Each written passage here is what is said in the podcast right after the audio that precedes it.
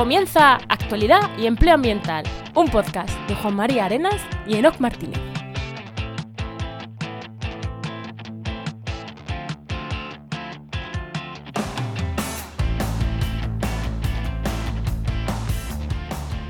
Buenas, soy Juan María Arenas Y aquí Enoc Martínez, y este podcast cuenta con el patrocinio de GeoInnova. Profesionales expertos en territorio, medio ambiente y sistemas de información geográfica que puedes encontrar en www.geoinnova.org. Hoy, en el programa 188 del martes 12 de septiembre de 2023, volvemos del verano y hablamos sobre infraestructura verde y concretamente infraestructura verde urbana, en concreto en Barcelona. Ya veréis, ya veréis, el tema va a estar, va a estar chulo. Lo aterrizamos a un caso de uso muy chulo, pero antes Enoch. Muy buenas, Enoch, ¿qué, tal? Muy buenas. ¿Cuánto llevamos sin grabar? ¿Dos meses? ¿Un mes? Más, Sí, no más, más. Llevamos mucho tiempo sin grabar. Pero bueno, ya, ya con ganas, con ganas, con ganas. ¿Ya has vuelto de vacaciones? ¿Qué has estado haciendo? Eh, bueno, eh, bu- eh, vamos a decir, bueno, no, de hecho sí he vuelto de vacaciones porque la última semana de, de agosto me la he tomado libre y ahí no he hecho nada. O sea, de verdad, ¿me he ido de vacaciones? O sea, de verdad, ¿De de, esto verdad? de que los autónomos no se ponen de vacaciones, hostias, yo dije que sí. Por lo menos una semana desconectaba, des- menos un día que se cayó una web y tuve que trabajar un poquito mm, pa- para levantarla. Pero, pero bueno, mm, nada, fue muy poquito tiempo. Y, y de verdad, eh, desconectado. Me iba al ordenador y no lo encendió. Como Madre mía. ¿Cómo debe de ser? Leche.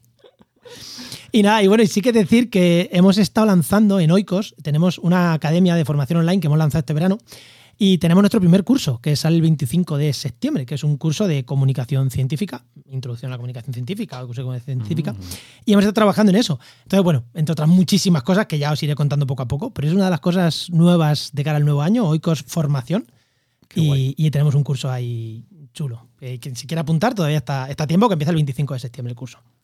Muy bien. ¿Y tú qué tal? ¿Qué tal, qué tal tu verano? ¿Qué, qué se está haciendo? Pues muchos podcasts. Ya, ya lo sé. Porque como hacía pocos, he decidido hacerme uno diario. Entonces tengo uno diario. Y además, bueno, no, no, ese es el mío, el charco. ya El está. charco que lo has hecho Eh, diario, el que ya tenía lo has sí. hecho diario. Efectivamente. Pero además ya vuelve septiembre, entonces llegan los podcasts, empiezan otra vez los podcasts que se fueron de vacaciones, han empezado a volver otra vez y hoy y la semana pasada justo empezó con GDGeo, que ya ha vuelto, que se había tomado un pequeño descanso y nada, poco a poco se irán eh, eh, viniendo los podcasts de vacaciones. Exactamente, lo de, lo, lo de la red Podcastidad. Eso es. Y bueno, y un cambio, antes de dar paso al invitado, vamos a hacer un cambio porque la sección de Luis, los que estáis acostumbrados a escuchar a Luis, la sección de Heinova que hacemos casi al final, esa sección en principio no la vamos a seguir haciendo. Luis se va a pasar por aquí de vez en cuando a hablar, también nos gusta hablar con Luis. Pero bueno, queremos hacer, cuando hablemos con Luis, que sea hablar con Luis, en plan media horita hablando con él.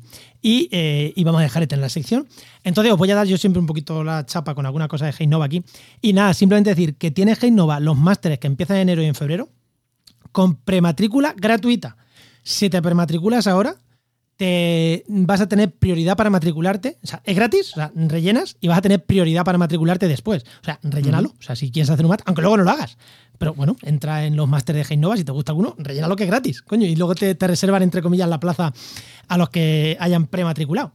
Y es gratis. Antes había que pagar 500 euros, ahora es gratis. O sea que merece la pena. No está mal, ¿no?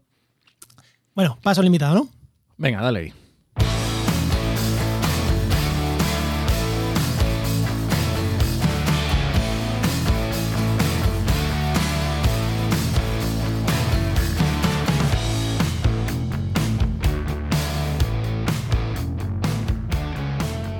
Pues hoy tenemos con nosotros a Gabriel Pérez Luque, que es ingeniero agrónomo y profesor agregado en la Universidad de Lleida. Muy buena, Gabriel, ¿qué tal? Muy bueno. Hola, buenas tardes. Muchas gracias por invitarme. Bueno, lo primero, eh, ¿qué, qué es, ¿qué es profesor agregado? Porque aquí desde... que- que- ya me ha dicho algo que era algo de Cataluña, tal, pero es que visto de este lado, ¿qué es? Sí, sí. No, esa Bueno, figura aquí- fuera de Cataluña no se entiende. ¿Qué es eso? Exacto. Bueno, en Cataluña el cuerpo de profesores está estructurado de la misma forma que está en el resto de España, pero tenemos una nomenclatura diferente y sería el equivalente a un titular de universidad. Vale, ¿Eh? profesor titular de universidad, vale, sí, vale. Entonces, Sí. ahora, ahora ya, ya, ya lo entiendo, ya lo entiendo. Exacto, sí, porque aquí el cuerpo es, es como somos como laborales y, y no, no seguimos el mismo camino que de funcionarial y entonces, pues bueno, la nomenclatura también cambia. cambiamos muchas cosas. Sí, pero bueno, que más o menos es equiparable. Claro, que yo te pregunto, ¿es un asociado? Y me ha dicho, no, no es un asociado. Mm, es, otra cosa. Un asociado es externo, tal. Esto es otra cosa. Por eso, por eso, por eso te quería preguntar qué es eso de agregado para que quedara claro. Bueno, Enoch, tu pregunta. Venga, que esta, la pregunta no la vamos a cambiar. bueno, Gabriel, cuando eras pequeño, ¿qué querías ser de mayor y cómo has llegado hasta aquí? Bueno, pues mira, de hecho, eh, mi ídolo de pequeño era Félix Rodríguez de la Fuente. Yo era de, animales y me hubiese gustado ser o, biólogo o veterinario o algo similar. ¿sí? Pero bueno, luego también cuando yo estudié pensando en, ir a estudiar una carrera como biología y, y, pensé, biología, a ver, me voy a poner en el mundo de la ciencia, investigar, no sé, a lo mejor hacer de profesor. Y dije, no, no, de profesor no me gusta he acabado toda mi vida haciendo de profesor, pero pensé que, a lo mejor haciendo biología acababa haciendo clases de biología, no sé por qué me rayé. Y entonces dije, mira, ¿sabes qué? Aquí en Lleida hacen ingeniería agrónoma y con que en la parte de ingeniería agrónoma hay mucha parte de, planta, de biología, había mucha, bueno, incluso de, había una, una, rama que era la parte más de producción de animales, todo técnica, cosas de estas. Pues mira, me, ya me fue bien. Y con que el perfil también me cuadraba, porque también tengo un perfil así más también de ingenieril, pues dije, venga, va, me pongo en, ingeniería agrónoma. Y cuando estaba dentro pensé, pues sí, la has acertado.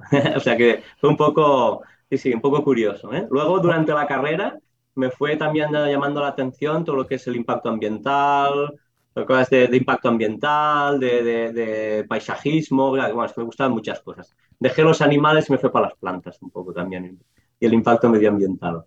Y, cuando terminaste, ¿qué hiciste? ¿Pasaste por la empresa? ¿Te directamente entraste en investigación? ¿Cómo fue la historia? No, mira, pues fue una cosa curiosa porque eh, resulta que en la escuela donde yo había estudiado, justamente antes de acabar la carrera, me quedó una vacante de, de, hecho de expresión gráfica, de dibujo técnico. A mí el dibujo técnico se me va muy, muy bien y, entonces entré de profesor en esa escuela y estuve de hecho en esa escuela casi 10 años, o sea, mientras acababa la carrera y luego alargué un poco. Y luego hacía también pues proyectos estos de impacto ambiental, más de, bueno, un poco más urbanos, no, me, no era tan agrícola yo, era más, más urbanita. Y, hice proyectos por mi cuenta de, de impacto ambiental, de paisaje, etcétera. Y aparte hacía las clases estas de expresión gráfica, que de hecho es lo que me condució a poder entrar a la universidad porque entré de asociado a hacer clases de expresión gráfica. sí, sí, de dibujo técnico. ¿Y cómo terminaste eh, trabajando en infraestructura verde? entonces, bueno, te explico. Arquitectónico. En, la, en, aquella época eh, no necesitabas hacer, tener el doctorado, simplemente tenías que acreditarte conforme eras un, tenías una carrera docente. Y entonces yo me acredité el currículum y entré a, salieron plazas porque incorporáramos aquí en la Universidad de Lleida se incorporó arquitectura técnica, yo estaba dando clases en, industriales de dibujo técnico y tal, y entonces al hacer al entrar a ver plazas de arquitectura técnica, de hecho entré para hacer expresión gráfica. ¿Vale? Y entonces, claro, eh, el primer objetivo era rápidamente hacer el doctorado, ¿no? Porque una vez entras en la universidad, yo entré grande, era más mayor, ¿no? Porque me había estado desvinculado de la universidad y al entrar en un perfil un poco más mayor, eh, dije, bueno, rápidamente el, doctorado y entonces pensé, mm, soy ingeniero agrónomo, estoy haciendo clases de, de, expresión gráfica, construcción y tal en arquitectura técnica industrial, era un poco, ¿no? Un poco raro. Y dije, no, no, pero a mí lo que me gusta justamente es volver a mi pasado de las plantas. Y entonces vi que había esta, esta corriente de integración de vegetación en la edificación y dije, esta es la mía. Mm. Y entonces dije, pues mira, el doctorado lo hago en arquitectura. Y había un programa de doctorado en la UPC en Barcelona, en la Escuela de Arquitectura de la Diagonal, que permitían ingresar ingenieros y hice el doctorado en, en, la Escuela de Arquitectura. Entonces, por eso el doctorado lo he hecho en arquitectura. O sea, que ya ves que voy dando trombos de un lado por a otro. ¿eh? Pero que bueno, que va fantástico porque justamente la integración de vegetación en los edificios ya se está, ¿no? ¿Eh? Convergen aquí arquitectura e ingeniería agrónoma, ¿no? Sí, sí. A mí me parece perfecto. A mí me parece perfecto. O sea, ni pensado, ni hecho adrede. Es que los virajes, aquí está un biólogo, biólogo, biólogo con su doctorado en biología dedicándose a la comunicación y al marketing. O sea, ¿qué quiero decir? Que, sí, sí, sí. Que creo además que venir de ramas diferentes dan. Mm, creo que es bueno. La gente que viene de ramas diferentes aporta un plus que el que ha seguido la rama oficial no lo tiene. Es verdad que nos faltan muchas veces, tú lo habrás notado, en arquitectura te faltan conceptos, pero traes cosas que los de alrededor no tienen. Y esos conceptos te los puedes rápidamente buscarte a alguien que te los nutra. Claro, de, sí. De hecho, en el mundo de la investigación te das cuenta que las cosas más fructíferas, bueno, más interesantes, porque al final estás generando cosas que no existen, ¿no? Y salen de estas combinaciones extrañas entre diferentes especialidades, incluso ramas, ¿eh? Sí. Vamos con el tema, ¿no? Venga, vamos allá.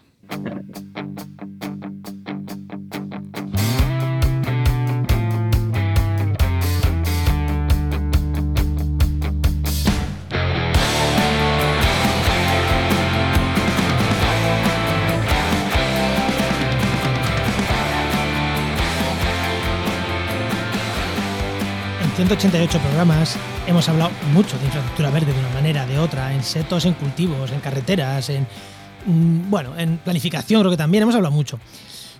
Pero no sé si habíamos hablado de, que no, creo que no, no, no habíamos hablado de infraestructura verde, pero urbana pura y dura, en plan, mm, creo que con agua, algo hablamos de agua también. Que de también, agua un poco sí. Algo de aguas, de drenaje de agua también, pero, joder, esto de plantas en las ciudades para arquitectura verde, ostras, igual cuesta más verlo, porque es verdad que un seto lineal entre cultivos es una infraestructura verde muy clara. Pero una ciudad, jardines, jardines verticales, tejados. Ostras, entonces, eh, Gabriel, ¿qué es eso de la infraestructura verde urbana? ¿Qué, metemos ahí dentro de infraestructura verde urbana? Bueno, pues la verdad es que mm, yo creo que el concepto, en fin, como infraestructura verde urbana, eh, podrías estar, habría la, más tradicional, ¿no? que podríamos entender como son el arbolado lineal, jardines, parques, bosques urbanos. Ahora también están de moda los jardines de lluvia, ¿no? Para justamente para recoger las aguas de, escorrentía, etcétera. Pero ahora, bueno, los últimos años esto ha dado un salto hacia la piel del edificio, ¿sí? que es justamente el, tema que mm, nosotros estamos trabajando aquí en la Universidad de Lleida, y que ya es eh, un, sistema, son sistemas constructivos, es decir, estamos hablando de la, de la, del envolvente del edificio y de la misma manera que la podrías acabar con una fachada ventilada con otro tipo de fachada, pues ahora la puedes, la puedes acabar con una cubierta o una fachada que está dando ¿no? servicio a que haya plantas integradas en este edificio. Y básicamente estaríamos hablando de estos tipos de sistemas. Cubiertas verdes, fachadas verdes. Ostras, techos y fachadas. Y fachadas, sí, sí. a mí, eso me, me, me, alucina, me alucina. Sí, sí. De hecho, eh, lo, más lógico son las cubiertas, ¿no? Porque al final estás jugando con el agua y la gravedad no perdona. Entonces, el hecho de en vertical es un bastante es un reto, ¿no? Y, y, de hecho, yo hice la tesis en fachadas porque creo que hay mucha más investigación a hacer. Las cubiertas están ya bastante resueltas desde el punto de vista técnico, y, bueno, aún dan mucho juego de investigación, pero las fachadas son todo un reto ¿eh? aún actualmente. de hecho, la fachada, de hecho, hay una fachada que a mí me ha alucinado siempre. Entrando, yo he vivido muchos años en la línea, bueno, tres años en la línea de la Concepción, pegadito a Gibraltar. Y cuando cruzaba Gibraltar, había una fachada que estaba con hiedra hasta arriba. O sea, varias fachadas que era como, ostras, qué guapo. Claro, y, y veías mm, meter insectos, veía apoyarse pájaros. O sea, que no era solo que eso era una monoespecie, porque no era enredadera, o sea, monoespecífico, ahí ni, ni nada, era todo mono, monoespecífico. Ostras, pero veías, yo me fijaba y veía animales salir, veía pájaros posarse, decía, ostras, ostras, qué, qué, qué sitio más, más chulo. Eh, claro, yo decía, hostias, ¿cómo se hace esto? ¿Cómo se hace esto? Eh, no, termina, que, que, si no ya es la pregunta. Vete con tu pregunta que ya le preguntaremos después. No, a mí me estaba, para empezar, lo primero que me venía era, eh, ¿desde cuándo? Quiero decir, si tú, estás desde el punto de la, arquitectura, ¿en qué momento se piensa en, este, quiero decir, porque a lo mejor originalmente cuando empezaron la infraestructura pues se aprovechaban y se decía, venga, vamos a coger esta cubierta y la vamos a aprovechar para. Pero hemos llegado al punto en que desde el, desde el plano ingenieril con el AutoCAD ya se planea? Sí, sí, claramente. De hecho, eh, bueno, el, hecho de utilizar vegetación en, edificación, en, construcciones históricas antiguas, la arquitectura vernácula ya se utilizaba, ¿eh? ya, ya, ya, hay ejemplos claros además. Pero ahora ha dado, claro, al, virar la arquitectura, o sea, la arquitectura ha hecho un, cambio muy importante, que es que básicamente había mm, criterios em, de, diseño de funcionalidad, ¿no? Para garantizar una habitabilidad criterios eh, económicos, ¿no? que sea viable el edificio, y luego los estéticos, que desde el punto de vista de la arquitectura son importantísimos, ¿no? todo lo que es el concepto, la, la, composición.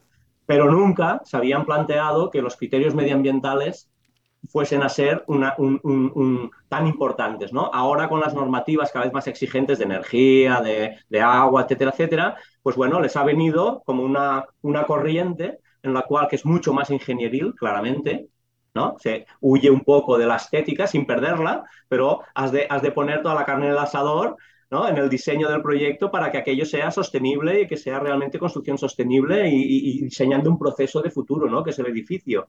Entonces aquí es cuando estos sistemas empiezan a tener más sentido, ¿no? porque piensan en ciudades resilientes, piensan en edificios eficientes, etcétera, etcétera, y necesitan, entonces necesitan ¿no? estos otros sistemas. Y aquí es cuando ya empiezan, sobre todo en el norte de Europa, hace 20, 30 años, a ya introducirlo como algo habitual.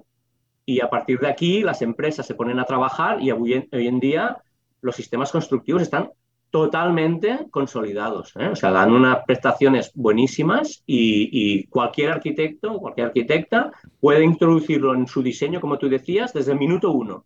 ¿eh? Sí, sí. Vale, pues voy con la pregunta concreta, eh, contraria.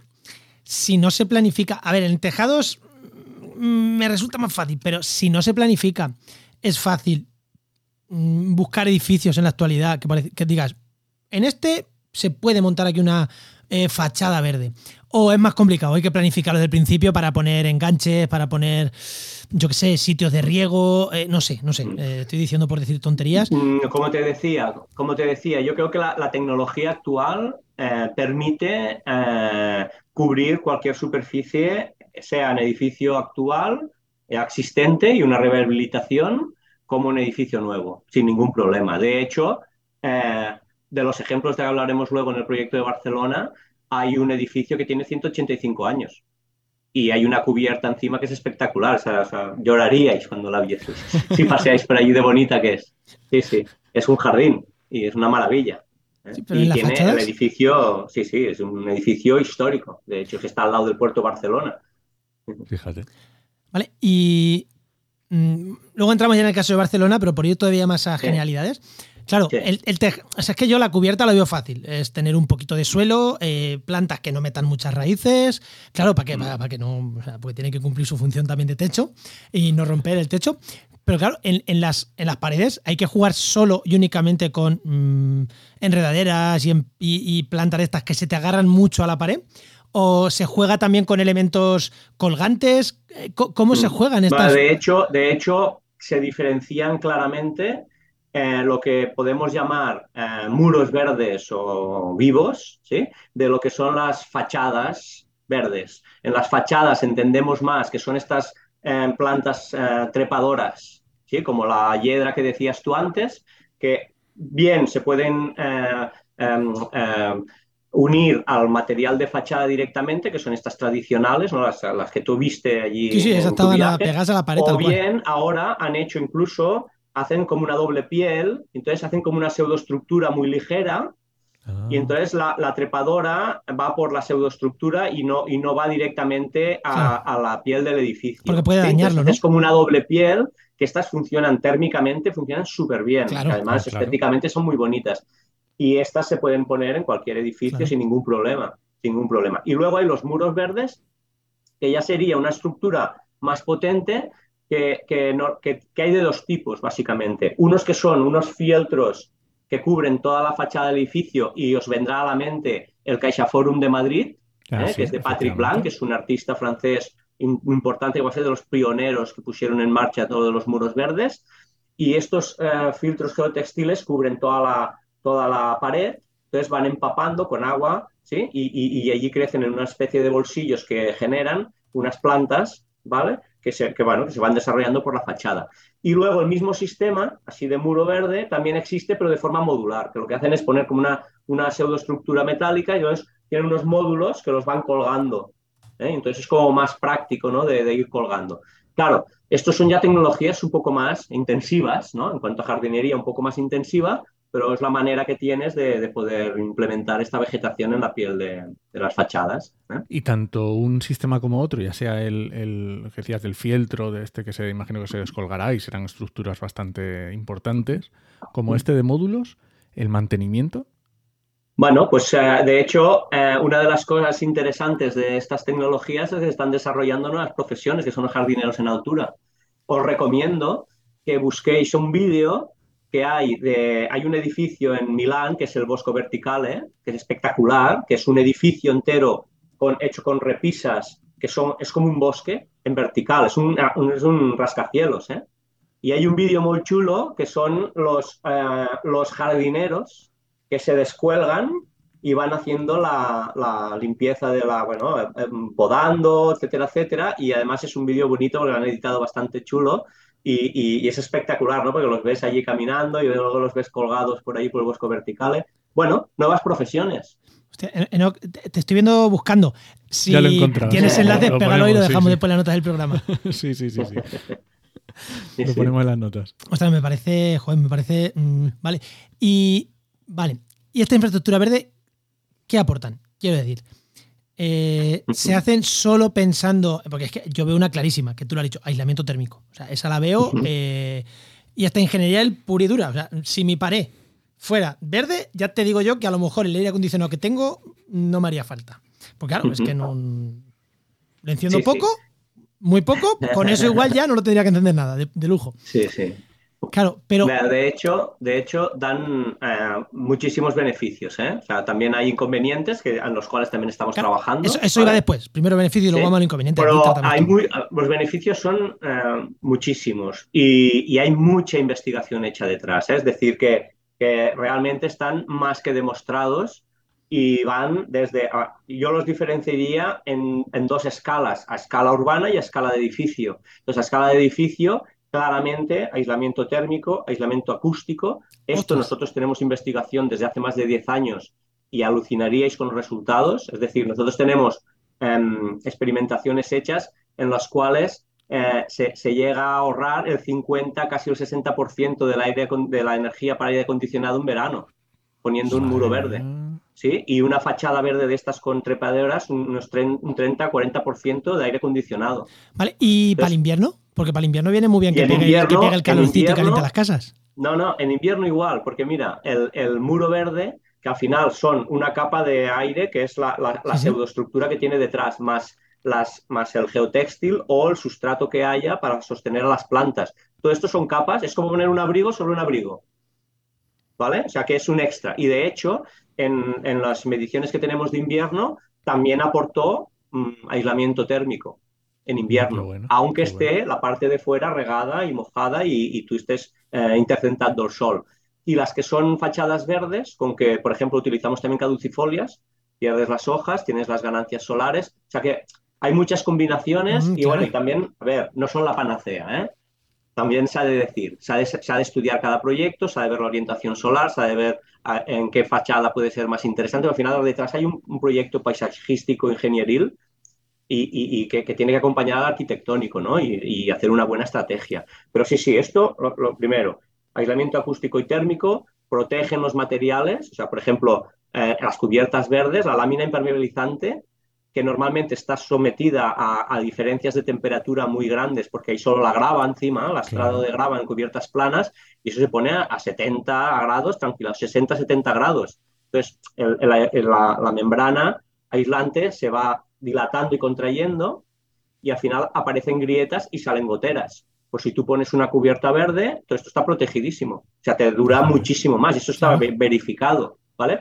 ¿Qué más? Eh, bueno, aparte, el, bueno, el bienestar, ¿no? Estas personas que suben a la cubierta, que tenían antes una cubierta con aires acondicionados y antenas, ahora tienen un jardín. Que no subía, antes no subía nadie y ahora suben. Exacto, es así, es así. Y, el tema biofilia, tema bienestar, tema, bueno, puedes producir alimentos, eh, dan soporte a la biodiversidad dentro de la ciudad, ¿no? Porque al final son pequeños conectores entre los parques urbanos y, estos pájaros, eh, mariposas, etcétera, pueden ir haciendo saltitos, ¿no? Van, van de un sitio al otro y, hacen como pequeños conectores dentro del sistema grande de espacios verdes de la ciudad. Por tanto, aportan este apoyo a la biodiversidad. Esto, bueno, y aparte, reducción de la isla de calor a nivel de ciudad, etcétera, etcétera. ¿eh? pero todo esto está demostradísimo. ¿eh? Lo que pasa es que a veces el sector de la edificación es un sector que va con el freno de mano puesto a no ser que gane dinero. Y entonces, muchas veces eh, pasa esto, ¿no? que tienes los beneficios, pero cuesta de implementar porque el sector. Yo, hice la tesis, en, yo hice la tesis en restauración de taludes de carretera y, lo que tú dices, o sea, si está demostrado que no se os cae el talud, si dejáis la vegetación, ¿por qué la seguís quitando? Exacto. si os vais a ahorrar, o sea, os vais a ahorrar el quitarla y os vais a ahorrar el limpiar la cuneta. Dejar lo que hay. Pues no, se seguía quitando. Sí, el sector ingenieril, con todos nuestros respetos, eh, cuando les enseñan 2 más 2 y son o sea, y, no lo saques de ahí. Ese es el problema. a, ver, eh, se va cambiando todo. ¿eh? Hay ingenieros que muchísimo, muchísimo mejores. Y poco a poco, todos los ingenieros están más jóvenes que, que bueno, con esta visión llegarán a, llegarán a empresas. Lo que pasa es que es más fácil.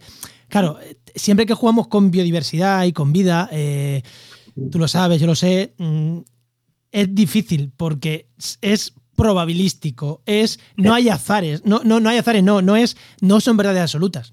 Si yo pongo un muro mm, rojo y un aire acondicionado, yo sé que con tantos grados tengo este consumo, es perfecto, mm, lo cuadro perfecto.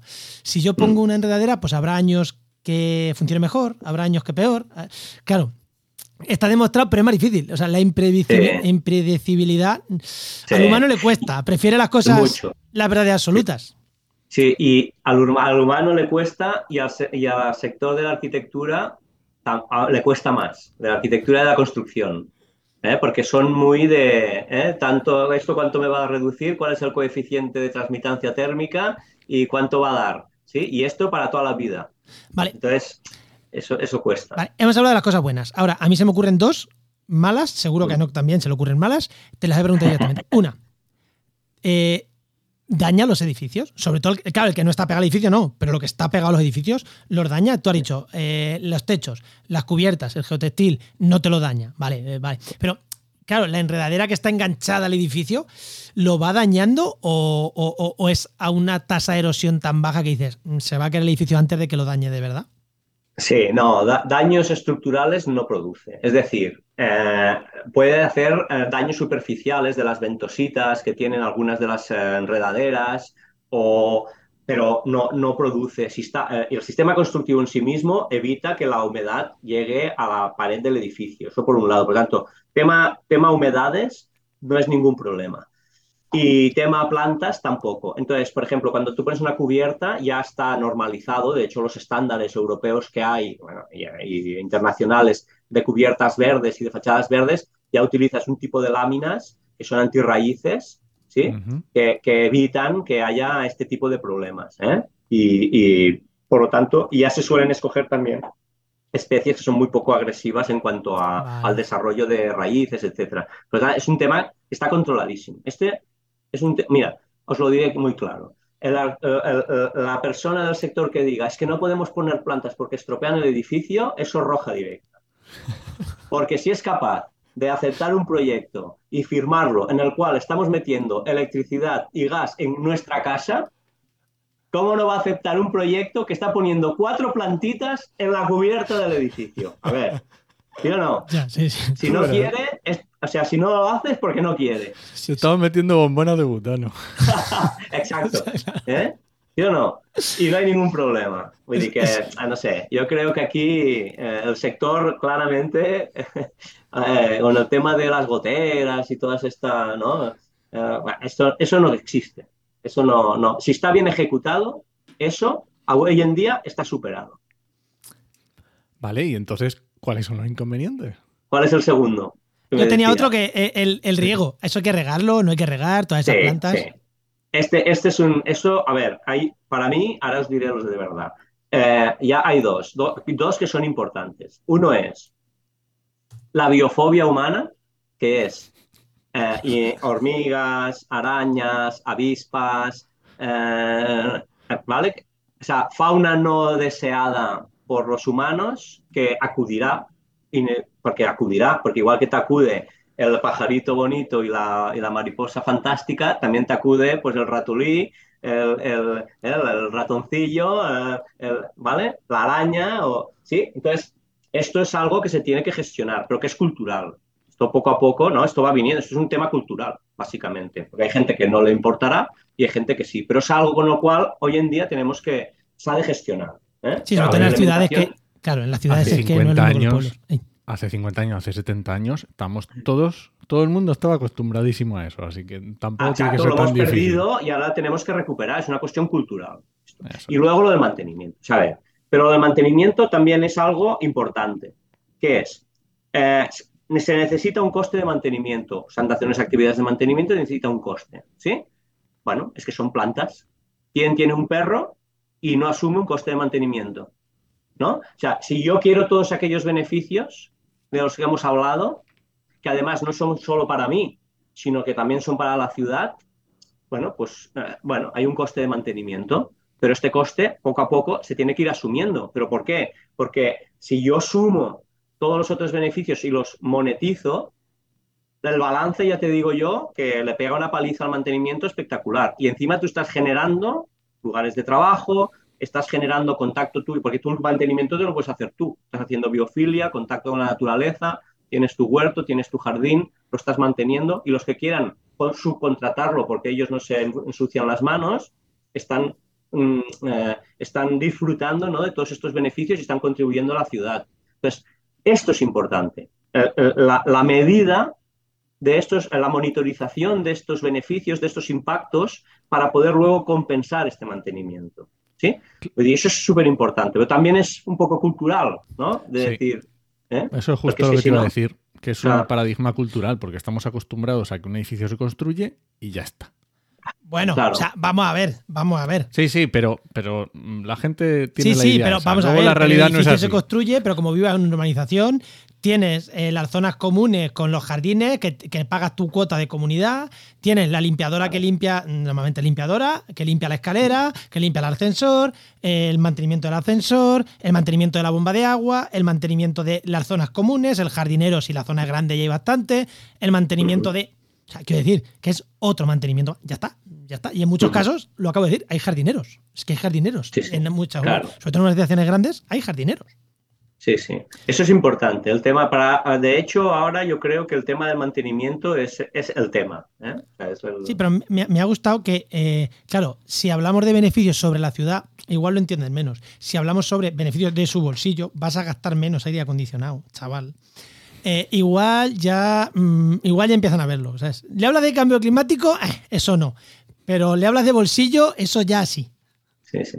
Sí, sí. Mira, de hecho, en, eh, en, en alguna de las investigaciones que luego también hablamos y esto, un- una de las preguntas típicas es, ¿no? De- para saber un poco la, qué piensan los, los propietarios, es decir, em, tú, eh, ¿cuánto pagarías, ¿no? Para, para ir a un sitio que tuviese la cubierta verde, tal, no sé qué, ¿no? De más, si tuviese una cubierta. Y Entonces, di- dicen, ah, pues sí, sí, sí, está, sí que pagaría más, tal, no sé qué. Y entonces también tienes que hacer la pregunta. Y si te lo tuvieses que vender, o sea, cuando se lo quieren vender, dicen, no, no, es que es buenísimo porque tiene una cubierta verde. Entonces, la pregunta al revés es, ¿y si, y si te lo tienes que comprar, también pagarías más por la cubierta verde? Bueno, al final viene por aquí, ¿eh? Y pagarías este mantenimiento, o sea, todo el mundo, ¿no? Cuando se quiere desprender o, evalúa, evalúa el, el- el valor del edificio pensándose en, en, en desprendérselo, que no es suyo, no, no, es que es buenísimo. Aumenta el 15% o 20% de su valor, ¿no? Pero luego si lo tengo que mantener yo, uy,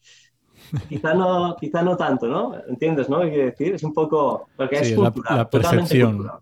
Sí, Es, es de es percepción. efectivamente, es de ver. percepción. Hace unos años nadie tendría placas solares en su casa y ahora en, bueno, aquí en donde yo vivo en Úbeda, todas las casas que pueden eh, tú vas andando y vas viendo placas solares en muchísimas. Ya la gente se pone placas solares. El, eh, no, los ecologistas radicales, no, no, no. el, menos pensado te monta unas placas porque ha echado cuenta y le salen los números.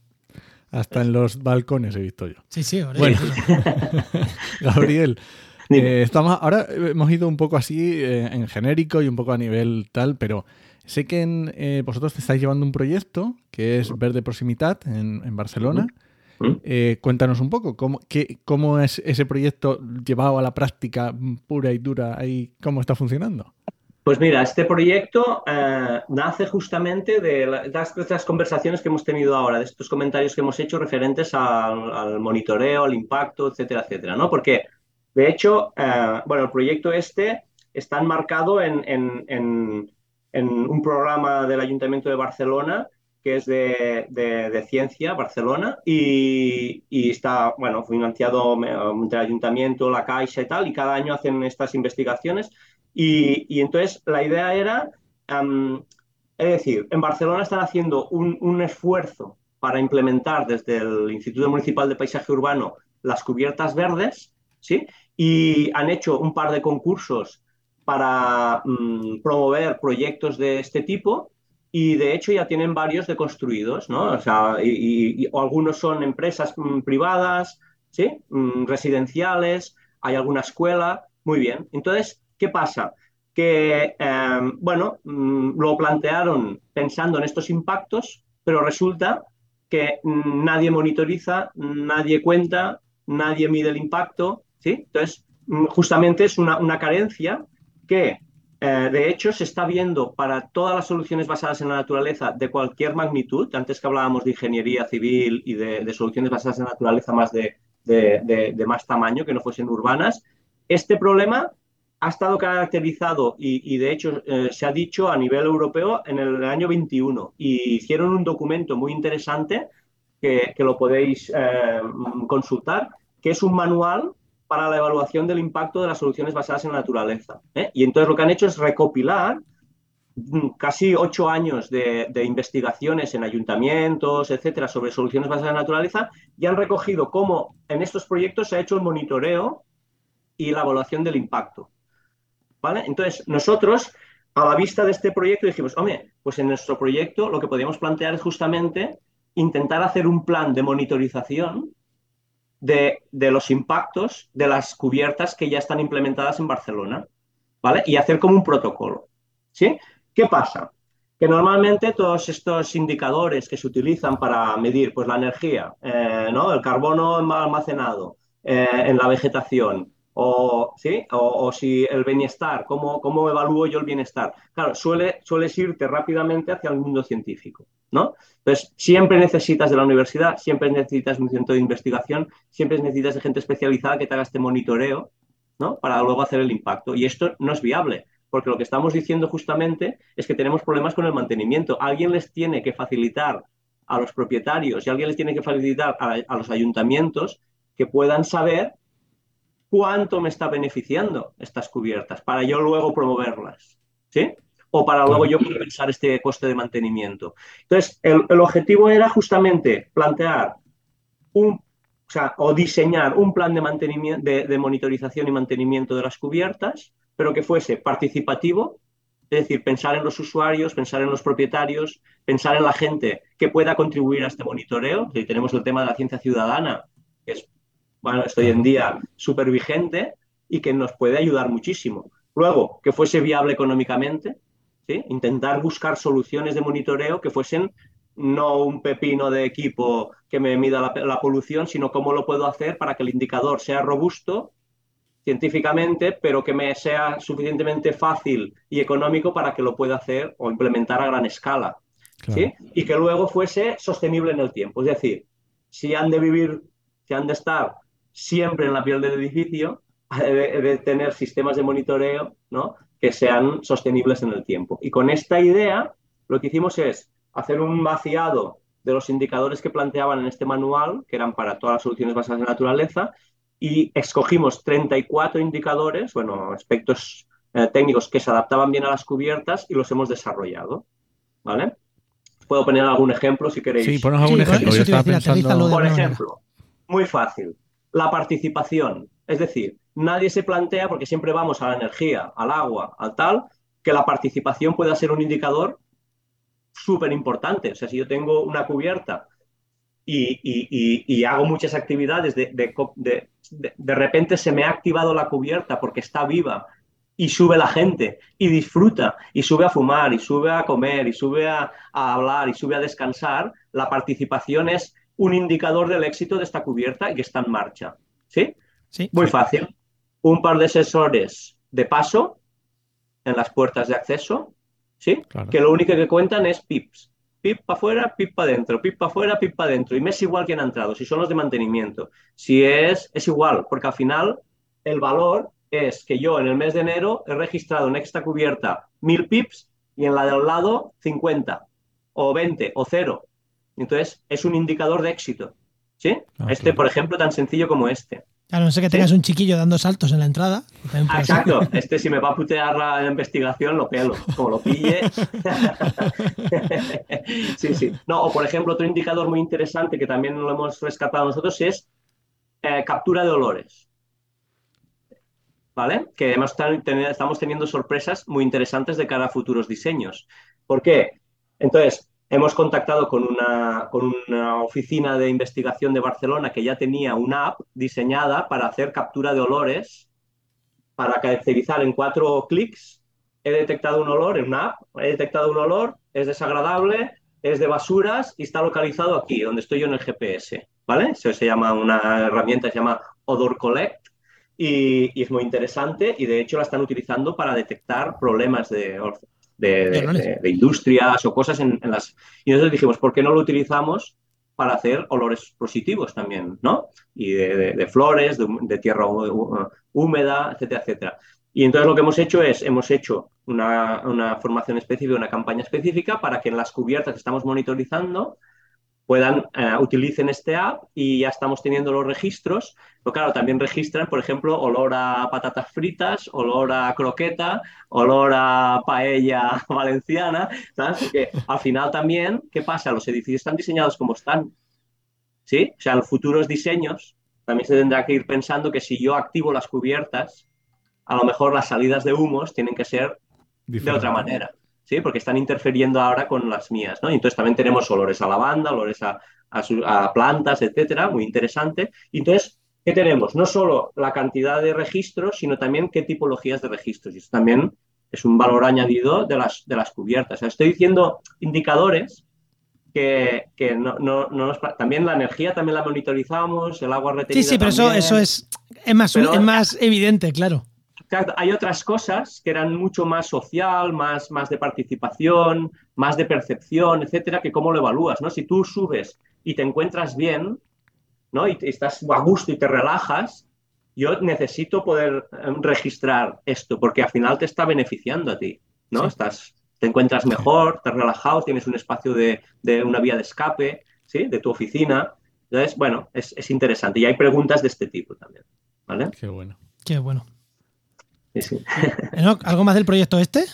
Del proyecto este sí, ¿no? Eh, ¿Cómo se, supone? O sea, ¿el proyecto va a continuar algo del tiempo? ¿Tenéis pensado ampliarlo? ¿Tiene no, este, sí, este proyecto ha durado un año y medio, que se nos ha hecho corto. De hecho, últimamente aprovecho el podcast para decir a los que, a los que diseñan los, los proyectos de investigación que cuando trabajas con plantas y con, y con sistemas naturales, un año y medio no da para nada Porque como mínimo yo en mis investigaciones necesito como mínimo dos ciclos eh, climatológicos para saber si aquello ha funcionado bien o mal. Y si tengo dos años seguidos malos de calor, mm, las conclusiones son totalmente diferentes. Por lo tanto, que se planteen que los, los proyectos año y medio, dos años o así, de eso al final tienes que siempre pedir prórrogas o alargar o, hacer cosas. Pero bueno, dicho esto, no. Yo creo que los que nos escuchan este podcast y investigan, todo lo tenemos clarísimo. O sea, eso, eso lo tenemos clarísimo todos. Dicho esto, el proyecto este acaba ahora en octubre, ¿vale? Oficialmente acaba en octubre, tendrá una inercia porque nosotros vamos recogiendo datos, ¿sí? Y, y, bueno, pero y entonces lo que haremos es hacer como una primera versión de este plan, con los indicadores, los aspectos clave que hemos monitorizado, los indicadores cómo medirlos, o sea, sugerencias para medirlos, porque claro, además aquí también se ha de dar más de una posibilidad, ¿no? Por ejemplo, yo qué me sé, pues el carbón almacenado, ¿no? En el, CO2 secuestrado en la vegetación, que es un indicador importante desde el punto de vista ¿eh? más ambiental. Claro, eh, yo cómo le voy a pedir al director de una escuela que, me ponga unos sensores de, para medir el, carbono almacenado, que haga algún, algún método más científico para hacerlo. Es que no, es imposible. Entonces, se puede hacer, si en alguna cubierta hay posibilidad de hacerlo, pues por ejemplo, una cubierta de la universidad, quizás se puede hacer. Perfecto, pues ya tengo el indicador. Si no, con que tenemos suficiente eh, investigación acumulada con datos, lo que hemos hecho es extraer estos datos ya de resultados de investigaciones pasadas y entonces decir qué tipologías de cubierta tienes, si es más extensiva, más intensiva, arbusto, más, más herbácea, etcétera, y entonces con los metros cuadrados de cada una de las tipologías hacer un cálculo fácil y poder calcular aproximadamente el carbono almacenado que tienen en esa cubierta. ¿Vale? Entonces, la idea va por aquí, de intentar simplificar también y, que al final puedan hacer una, como una evaluación anual ¿no? del progreso o del éxito de esta cubierta, ¿eh? como un chequeo anual, ¿vale? ¿eh? De pasar los, los 34 indicadores y a ver cómo vamos. Y eso te permite ir mejorando. Pues nada, pues yo espero que el proyecto continúe, no solo en Barcelona, sino en, más sitios. Eh, lo, suyo es que se propague, hombre, que jolín, me gustaría a mí. Bueno, que sirve, que sirva, que sirva para, para o sea, que, los proyectos son para mm, aplicar una metodología que pues luego pues extrapolarse a, si estamos hablando de Barcelona, pues a Tarragona, a Lleida, a Girona, a Martorell y a todos los puñeteros pueblos de allí. que, Y a Valencia y a Madrid y a, más sitios. De hecho, tiene un propósito futuro este plan de monitorización que es justamente eh, intentar solucionar lo que hemos comentado antes del mantenimiento. Es decir, por ejemplo, en Barcelona el ayuntamiento está haciendo muy bien de promoverlo, haciendo ayudas a los proyectos. Pero claro, ayudan al proyecto, se implementa, pero luego mantenimiento continúa siendo a cargo de las personas que están en, los edificios, ¿no? de los gestores del edificio, de la, infraestructura, verde. Entonces nosotros lo que querríamos es intentar eh, que este, este plan de monitoreo y de, evaluación del impacto pudiese derivar en alguna manera de hacer un chequeo.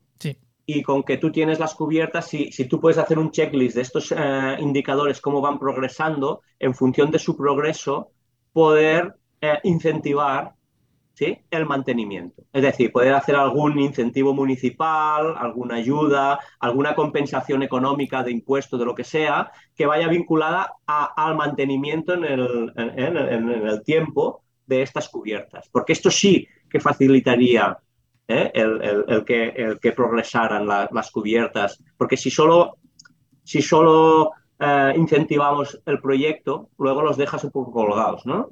Entonces la, la, idea es esta, va por aquí. Pues hombre, yo lo veo que tiene futuro. Yo esto le veo futuro. Yo no sé tú, Juan, pero a mí me encantaría. A mí me encanta, me encanta, me encanta la idea. A ver, también es verdad que hay sitios y sitios, ¿eh? que igual en las, en las zonas áridas de aquí de, pues del sureste de España, igual es más difícil ¿eh? que, que, que las cosas. Por eso, bueno, pero por eso este lo, he dicho con idea. Cuando he dicho Barcelona, Lleida, Tarragona, Valencia, Madrid, lo he dicho con idea. Aquí es más difícil, pero bueno, pero habrá plantas adaptadas también aquí. Hay, ah, exacto. En este sentido te quería decir que justamente tenemos, hemos arrancado hace poco un proyecto ya más a nivel de investigación de, más aquí en, nuestro laboratorio, en nuestro edificio, que es de, estos de la transición ecológica digital del Ministerio y justamente va en esta dirección. Es decir, es, intentar buscar eh, mejoras en el sistema constructivo de cubierta para adaptarlo a nuestro clima mucho más extremo. ¿eh? Esta es la idea. Perfecto, perfecto. Pues nada, seguiremos pendientes. Bueno, no, ¿Vamos con el cierre? Vamos con el cierre, que esto, que esto, es novedad. ¿eh? Esto lo hemos cambiado. Esto lo hemos cambiado. Los que nos escuchan saben que aquí ya nos despedíamos, pero ahora nos vamos a despedir con el invitado. Así que vamos a tirar el cierre y nos despedimos contigo.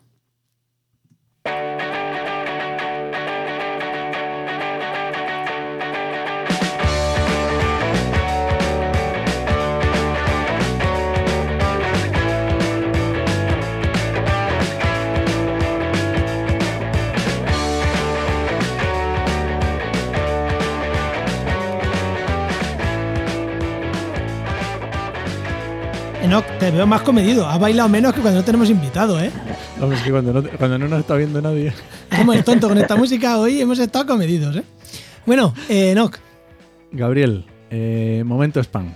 ¿Qué quieres que, qué quieres que recomendar? O sea, ¿qué, quieres? Eh, tienes un libro, tienes un canal de YouTube. No, pero, spam tuyo, no que no recomienda. Primero spam tuyo, yo qué sé, que, que te sigan en redes, que sigan el proyecto, tiene página web, yo qué sé. Exacto. Exacto, el proyecto tiene página web si lo quieren seguir. Nosotros como grupo de investigación también tenemos página web. la página web de, del proyecto es eh,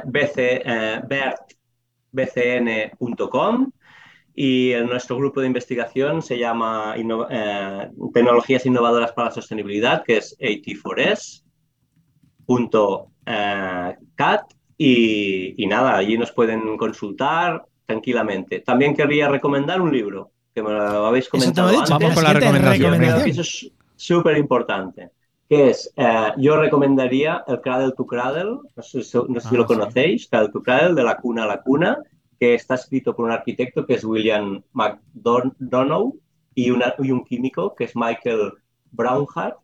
Y es un libro que explica justamente la circularidad, el diseño circular, ¿sí?